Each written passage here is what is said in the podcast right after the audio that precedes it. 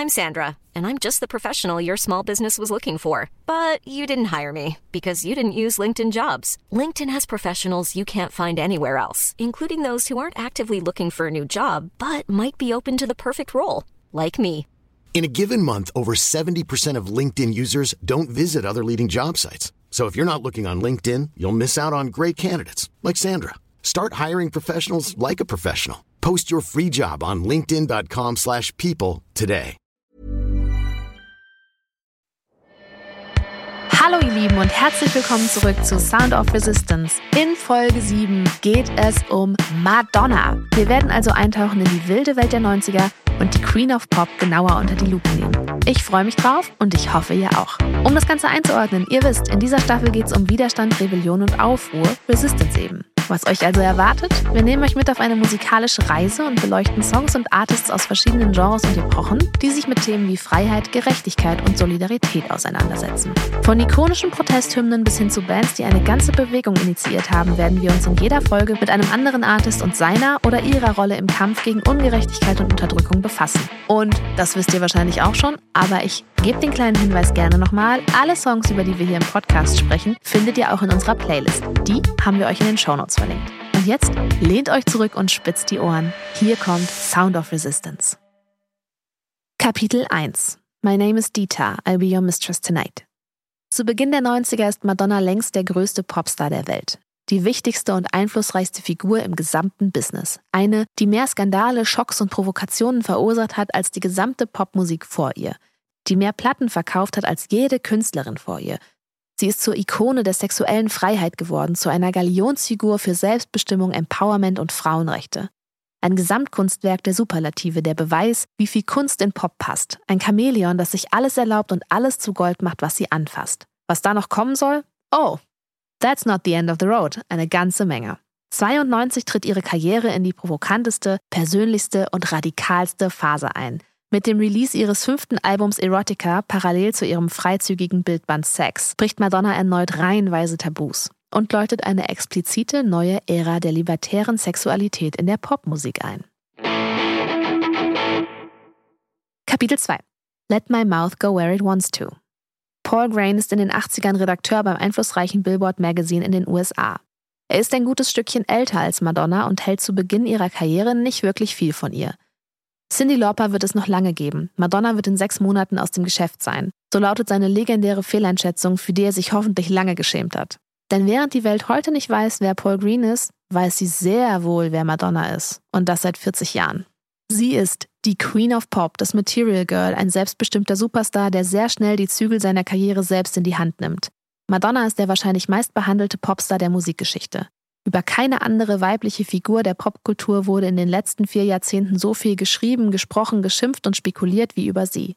Niemand war so einflussreich, so stilprägend. In einer Branche, in der manche KünstlerInnen nicht länger überleben als eine Packung Kaugummi, hat Madonna eine erfolgreiche und langlebige Karriere aufgebaut, die ihresgleichen sucht. So urteilt David Thomas von MTV Australia im Jahr 2013. Woran liegt das? Warum sie? Gute Fragen, die viele zu beantworten versucht haben. Es gibt wissenschaftliche Abhandlungen über sie, akademische Paper. An zahlreichen Universitäten kann man sich für Madonna Studies einschreiben. Sie ist mehr Mythos als Mensch, in Sachen Breitenwirkung am ehesten noch mit den Beatles oder Marilyn Monroe zu vergleichen. Da werden eben nicht nur ihre Nachfolgerinnen, wie zum Beispiel Lady Gaga, sondern auch AkademikerInnen neugierig. Madonna hat die Grenzen dessen gesprengt, was wir unter Pop verstehen. Sie hat dem großen Buch der Popkultur einige der wichtigsten Kapitel beschert. Sie ist die Vorkämpferin, der erste moderne und unabhängige weibliche Popstar. Und sie hat nie aufgehört, künstlerische, sexuelle und genderpolitische Themen zu verschieben, anzufechten und offen zu bekämpfen. Und jetzt kommt das Besondere, denn eigentlich will Madonna gar nicht Sängerin werden, ursprünglich, sondern Tänzerin. Sie wird am 16. August 1958 als Madonna Louise Ciccone in Bay City, Michigan geboren, einer Kleinstadt am Lake Huron, zwei Autostunden von Detroit entfernt. Die italienischen Wurzeln hat sie von ihrem Vater Silvio Anthony Ciccone, der als Ingenieur an militärischen Projekten arbeitet. Schon mit fünf verliert sie ihre Mutter Madonna Louise, Brustkrebs. Es ist das prägende Trauma in ihrem jungen Leben und startet ihre endlose Suche nach jener seltenen, bedingungslosen Liebe, die sie von der Mutter erfahren hat. Sie und ihre fünf Geschwister wachsen beim Vater auf, was für den eine Menge Druck und Verantwortung bedeutet. Schon 1966, keine drei Jahre nach dem Tod, heiratet er die Haushälterin und zeugt zwei Kinder mit ihr. Madonna wird ihm das viele Jahre nicht verzeihen. Ihr Leben ist stark von erzkatholischen Ansichten geprägt. Sie besucht die katholischen Grundschulen St. Frederick's und St. Andrews. All das wird sie später in ihren Songs und Videos verarbeiten. Ihre Noten sind gut, doch ihr Verhalten für die LehrerInnen alles andere als angemessen. Sie macht Handstände und schlägt Rad in den Gängen, zieht sich absichtlich während des Unterrichts ihren Rock hoch. Da schimmert sie schon durch, die spätere Madonna. Das Musizieren spielt auch als Teenagerin noch keine große Rolle für sie. Tanz aber viel eher. 1972 kommt sie an die Adams High School in Rochester. Die guten Noten bleiben und auch ihre Tanzkünste bleiben nicht lange unbemerkt. Sie tritt umgehend dem Cheerleading-Team bei. Und wie es sich für eine Cheerleaderin mit Ambitionen gehört, geht sie eine Liebelei mit dem Sportarzt der Schule Russell Long ein. Mit 15 verliert sie ihre Jungfräulichkeit, ein Ereignis, das sie später als ihren ersten Karriereschritt bezeichnen wird. Es zeigt sich schon damals ein wesentlicher Wesenszug der späteren Queen of Pop.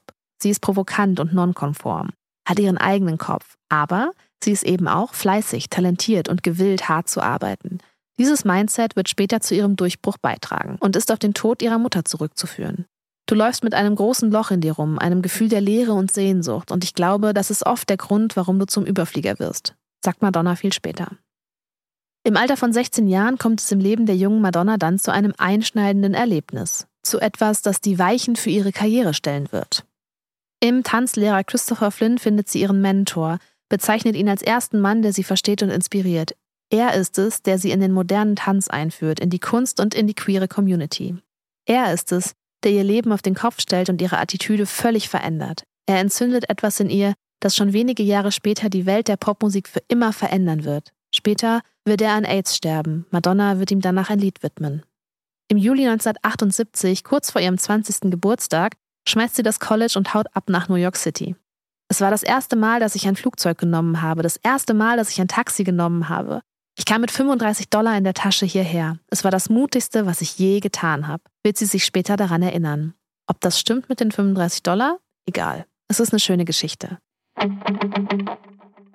Ohne Kohle und Kontakte, aber mit großen Ambitionen lässt sie sich im East Village nieder. Sie arbeitet bei Dunkin' Donuts und Burger King, steht aber auch nackt für KunststudentInnen Modell. Und bald ist es vorbei mit dem Tanz. Und sie hat einen neuen Traum: Popstar werden. Und dafür ist sie am richtigen Ort. Im East Village kriechen in den späten 70ern Punk und New Wave aus den Straßenritzen. Sie lernt Dan Gilroy kennen, die beiden werden ein Paar und ziehen in eine leerstehende Synagoge. Im Bezirk Corona in Queens proben sie mit ihrer ersten Popband Breakfast Club. Die Sache hält musikalisch wie privat alles andere als lang und schon 1980 steigt sie gemeinsam mit Drummer Stephen Bray aus, nicht ganz zufällig ihr Ex aus Michigan. Die beiden werden erneut ein Paar und gründen die Waveband Emmy and the Emmys nach ihrem damaligen Spitznamen. Es zieht sich durch den Anfang ihrer Karriere, dass sich Madonna immer Männer sucht, die sie voranbringen können. DJ Mark Cammons vom einflussreichen Nachtclub Danceteria etwa, in dem ihre Debütsingle Everybody 1982 erstmals zu hören ist. Der Song hat nur moderaten Erfolg, doch schon im nächsten Jahr sieht das ganz anders aus. Im Juli 1983 wird Holiday ihr erster richtiger Hit. Und von diesem Moment an nimmt die Sache richtig Fahrt auf. Anfang 1984 tritt sie immer öfter in TV-Shows wie American Bandstand oder Top of the Pops auf. Schon damals legt sie großen Wert auf ihre äußere Erscheinung, auf ihre Marke, überlässt in Sachen Styling, Frisur, Fashion nichts dem Zufall. 2004 wird sie in einem Interview mit Oprah Winfrey mal sagen, Schuhe machen mich nicht glücklich. Nun, sie machen mich glücklich, aber nicht wirklich glücklich. Ich werde nicht lügen und sagen, dass es mir egal ist, wie ich aussehe oder wie ich mich anziehe bin sehr neidisch auf deinen Kleiderschrank. Aber ich weiß, dass diese Dinge nicht von Dauer sind und ich weiß, was von Dauer ist. Ich hoffe, dass ich das den Menschen vermitteln kann. Aber in den 80ern ist das anders. Ihr Image, ihr Auftreten und ihre Musikvideos prägen zunehmend die 80er. Im Pop ist niemand wie sie.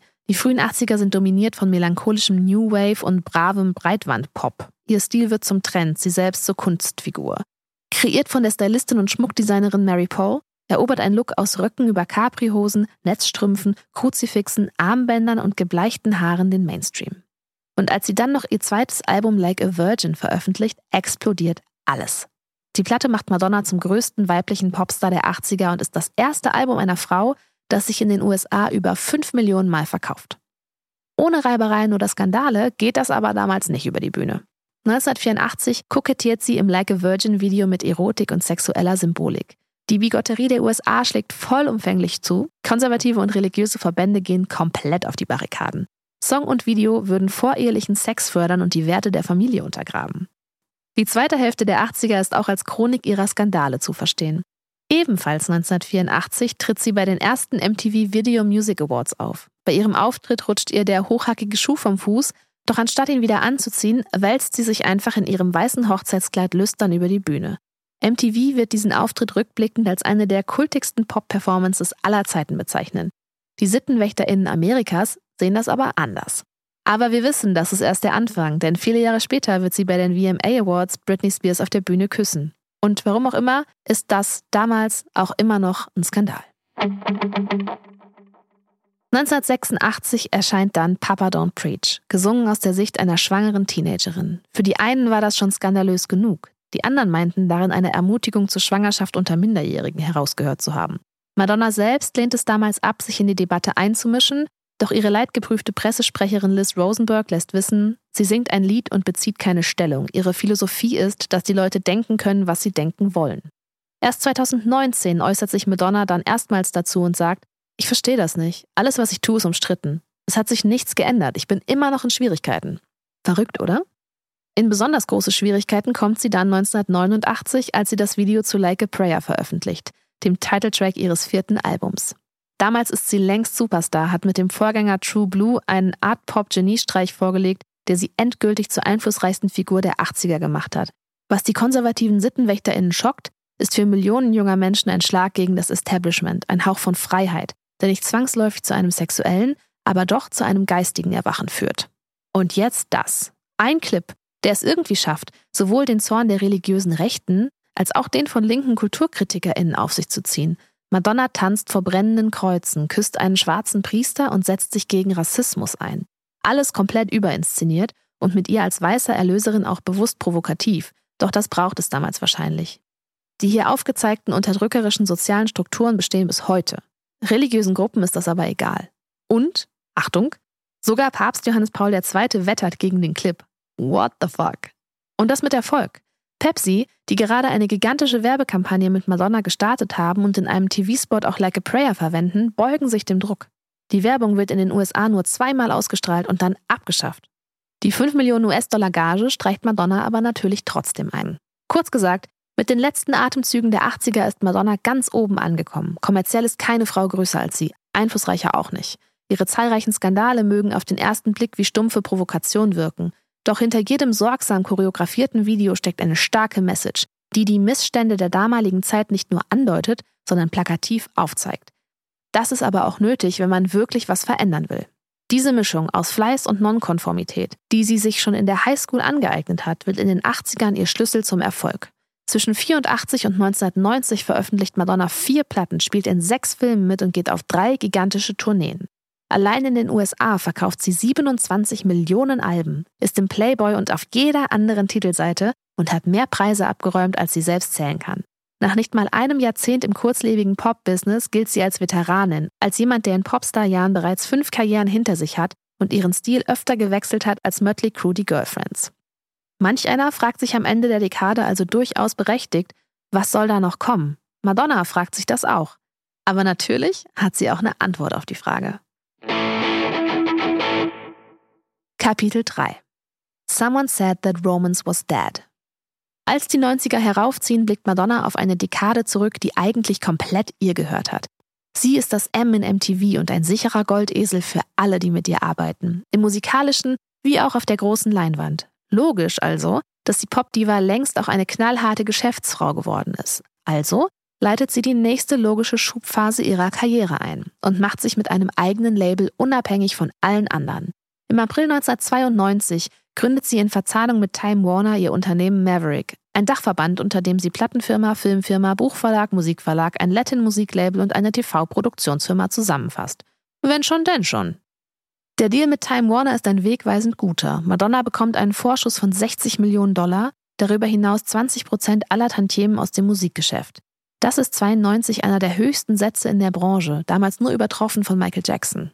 Madonna selbst sagt über Maverick mal, sie stelle sich das Unternehmen als künstlerische Denkfabrik vor und vergleicht es mit einer Mischung aus dem Weimarer Kunstinstitut Bauhaus und Andy Warhols New Yorker Factory von KünstlerInnen und AssistentInnen.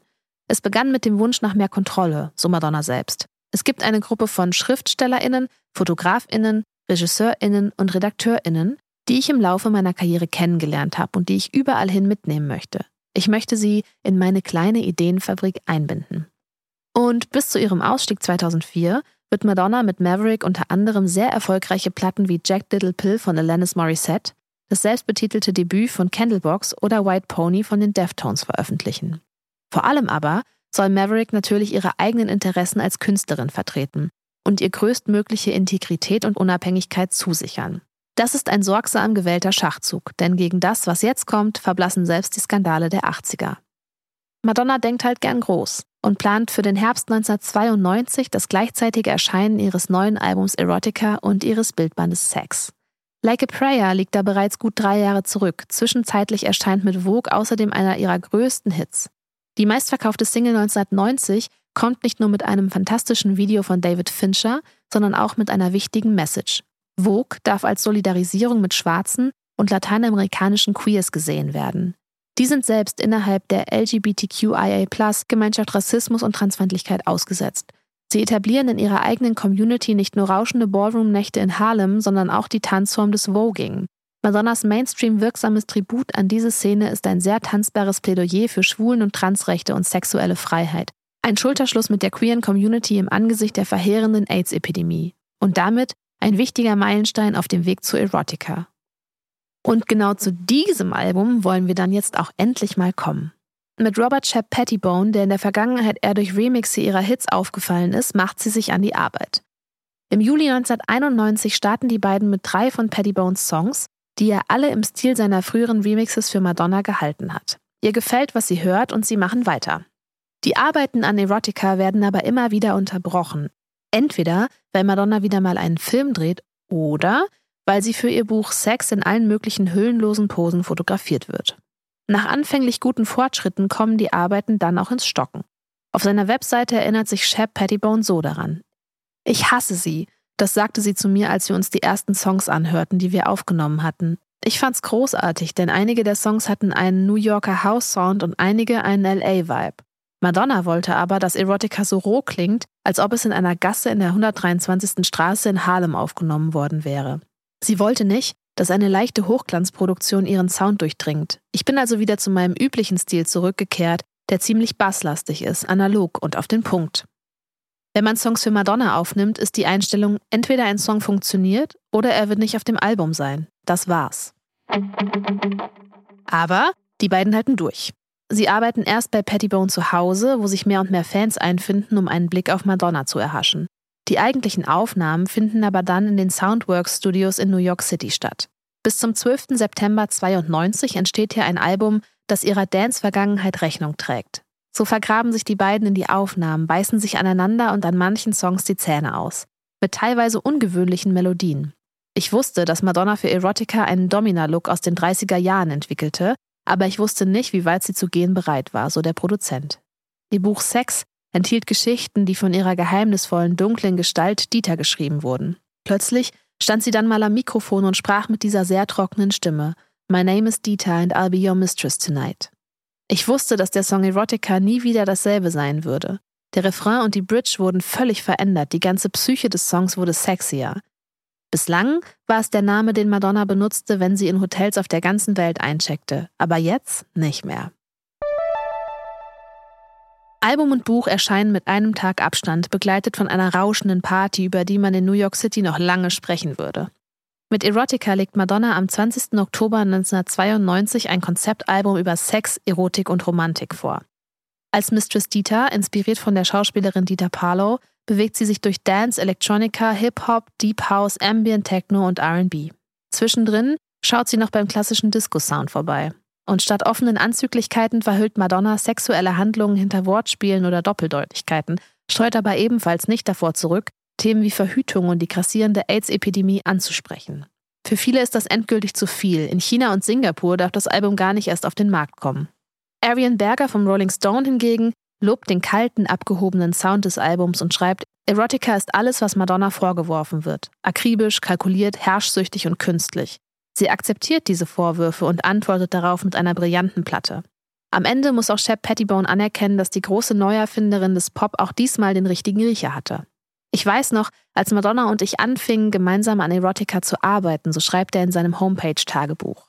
Wir hörten uns in meinem Heimstudio einen der ersten Songs an und ich drehte mich zu ihr um und sagte, das ist toll, aber es ist nicht wie dein Hit Vogue. Sie sagte mir, dass nicht jeder Song wie Vogue sein könnte. Sie hatte recht. Aber ich habe nicht locker gelassen. Ich denke, das nächste Ding sollte immer größer sein als das letzte. Madonna drehte sich einfach um und sah mir direkt in die Augen. Sie sagte, Shep, egal wie krass etwas ist, du kannst nie zweimal dasselbe machen. Und genau das macht sie jetzt auch nicht und sorgt mit der parallelen Veröffentlichung von Sex dafür, dass man das Album anfangs fast übersieht. Sexuell aufgeladene Geschichten, dazu extrem freizügige Fotos, die Madonna beim Nachstellen sexueller Stellungen zeigen.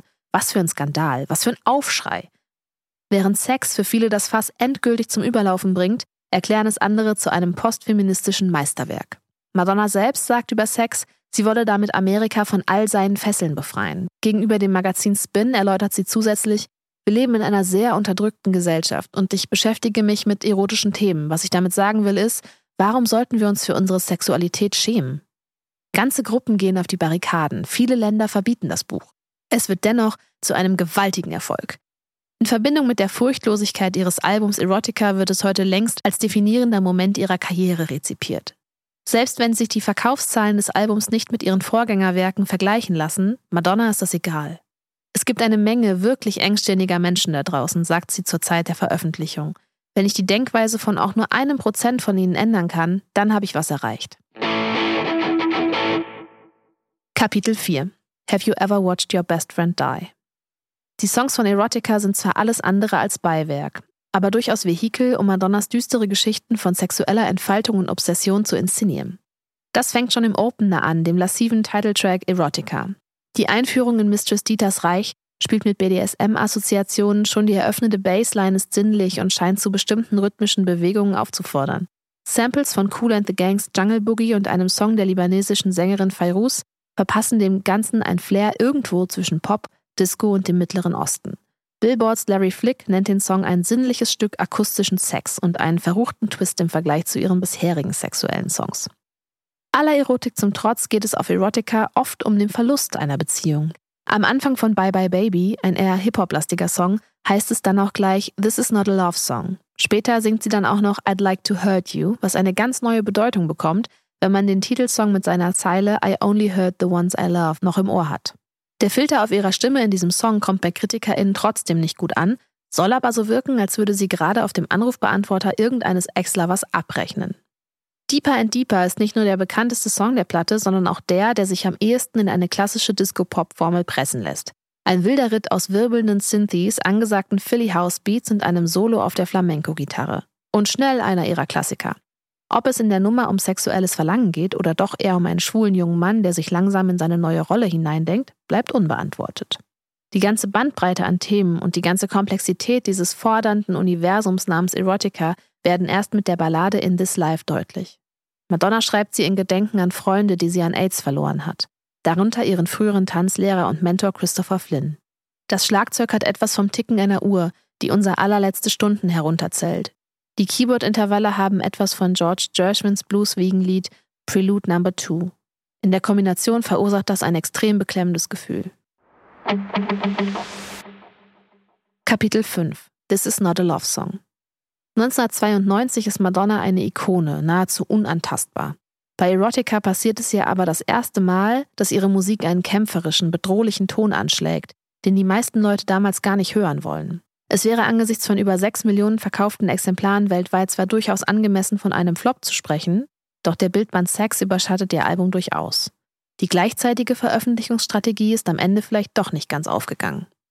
Dennoch, je mehr Jahre ins Land gehen, desto mehr Menschen erkennen den glorreichen Akt der Rebellion, der hinter Erotica steckt. Die queere Community feiert den libertären Geist des Albums. Die Rock'n'Roll Hall of Fame bezeichnet Erotica als eines der revolutionärsten Alben aller Zeiten und erklärt, dass nur wenige KünstlerInnen so offen über ihre Fantasien und Wünsche gesprochen haben. Madonna macht deutlich, dass Charme und Sexualität sich gegenseitig ausschließen. Und Slant Magazine Kritiker Sel Cinquemani, bei Erscheinen selbst noch ein unsicherer Teenager, schreibt mal über die Wirkung des Albums, das hier ist nicht Madonna auf ihrem kreativen Zenit, das hier ist Madonna in ihrer wichtigsten, relevantesten Phase. Niemand sonst im Mainstream wagte es zu dieser Zeit, mit solcher Offenheit und Furchtlosigkeit über Sex, Liebe und Tod zu sprechen. Schon ihre Karriere in den 80ern beeinflusst mit wenigen Ausnahmen jeden weiblichen Popstar, der ihr nachfolgt. Ihre explizite Wandlung hin zur sexuellen Freiheitskämpferin in den 90ern wirkt auf die Karrieren von Beyoncé, Britney Spears, Christina Aguilera, Pink, Lady Gaga oder Nicki Minaj. Und das ist nur eine Handvoll Künstlerinnen, die selbst alle zu Ikonen geworden sind. Erotica liefert die Blaupause für den sexuell aufgeladenen Pop der 90er und wird für Madonna dennoch zur Zerreißprobe. Wo sie zuvor schon an Skandale und Kritik gewöhnt war, steigert sich der Sturm der Entrüstung nun in toxische Höhen. Sie muss federn lassen, steht aber bis heute hinter diesem Album. Vor 20 Jahren berichtet sie dann mal von der größten Enttäuschung ihrer Karriere. Und das war eben, dass Erotica wegen der ganzen Sache mit dem Sexbuch übersehen wurde. Es ist einfach untergegangen. Ich denke, es sind einige brillante Songs darauf, aber die Leute haben dem Album keine Chance gegeben. Aber heute ist das Gott sei Dank anders. Heute wird das Album als bahnbrechendes Werk des Feminismus bezeichnet. Und das aus gutem Grund. Wenn ihr ein wenig naiveres Frühwerk eher noch eine Aufforderung dazu war, Sexualität ohne Scham zu zelebrieren, dann ist Erotica ein Befehl. Ein Befehl, die sexuellen Tabus der Gesellschaft herauszufordern und sich ihnen vielleicht sogar hinzugeben. Madonna war sich dem Male Gaze immer schon bewusst. Diesmal starrt sie nicht nur zurück, sie macht sich die Welt unterwürfig. Wahrscheinlich ist es kein Zufall, dass rund um die Veröffentlichung des Albums auch erste akademische Schriften und Bücher über das Phänomen Madonna erscheinen. Die Mechanismen der Popkultur reichen spätestens jetzt nicht mehr aus, um sie zu erfassen, um sie zu greifen. Madonna ist der erste Popstar, der Image und Musik zu einer untrennbaren Einheit verschmelzen lässt, ist pures Image und kalkulierende Geschäftsfrau. Sie weiß um ihren Einfluss und um die Wirkung selbst nebensächlicher Kleinigkeiten wie der Farbe des Lippenstifts. Kanye West kommt deswegen zu dem Schluss, Madonna sei die großartigste visuelle Musikerin, die wir je gehabt haben. Und ich sag's wie es ist, wahrscheinlich gibt's selten so viel Einigkeit über eine Aussage von jemandem wie Kanye West. In einem wissenschaftlichen Aufsatz von Kay Ellen Young heißt es zustimmend, sie hatte eine fast einzigartige Fähigkeit, sich neu zu erfinden. Da konnte selbst ein David Bowie nicht mithalten. Irgendwann in den späten 2000ern wird auch die Kritik an Madonna lauter, sie habe ihr Verfallsdatum überschritten. Und ganz ehrlich, das zeigt wieder nur auf desillusionierende Weise, dass die Mechanismen, gegen die sie ihre ganze Karriere über gekämpft hat, immer noch existieren. Verändert hat sich Madonna in ihrer Karriere pausenlos und kompromisslos, überraschend und überwältigend. Aber nie so wie am 20. Oktober 92. Denn das war der Tag, der die Popmusik für immer verändert hat. Das war's auch schon mit Folge 7 des You Discover Podcasts Sound of Resistance. Ich hoffe, ihr hattet eine gute Zeit mit mir und Madonna und habt vielleicht das ein oder andere mitgenommen oder neu gelernt. In zwei Wochen geht's weiter und da werden wir uns mit Bob Dylan beschäftigen. Ich hoffe, ihr schaltet wieder ein. Wünsche euch bis dahin eine gute Zeit. Vielen Dank fürs Zuhören. Ich freue mich auf euch. Macht's gut.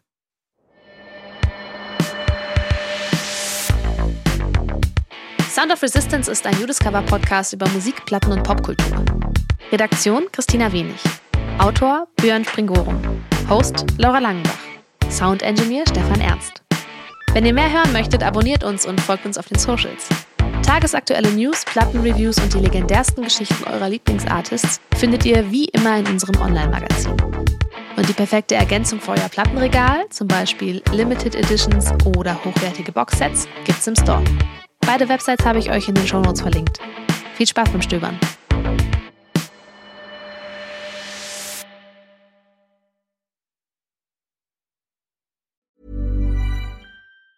Planning for your next trip? Elevate your travel style with Quince. Quince has all the jet setting essentials you'll want for your next getaway, like European linen, premium luggage options, buttery soft Italian leather bags, and so much more. And it's all priced at 50 to 80% less than similar brands. Plus, Quince only works with factories that use safe and ethical manufacturing practices. Pack your bags with high-quality essentials you'll be wearing for vacations to come with Quince. Go to quince.com slash trip for free shipping and 365-day returns.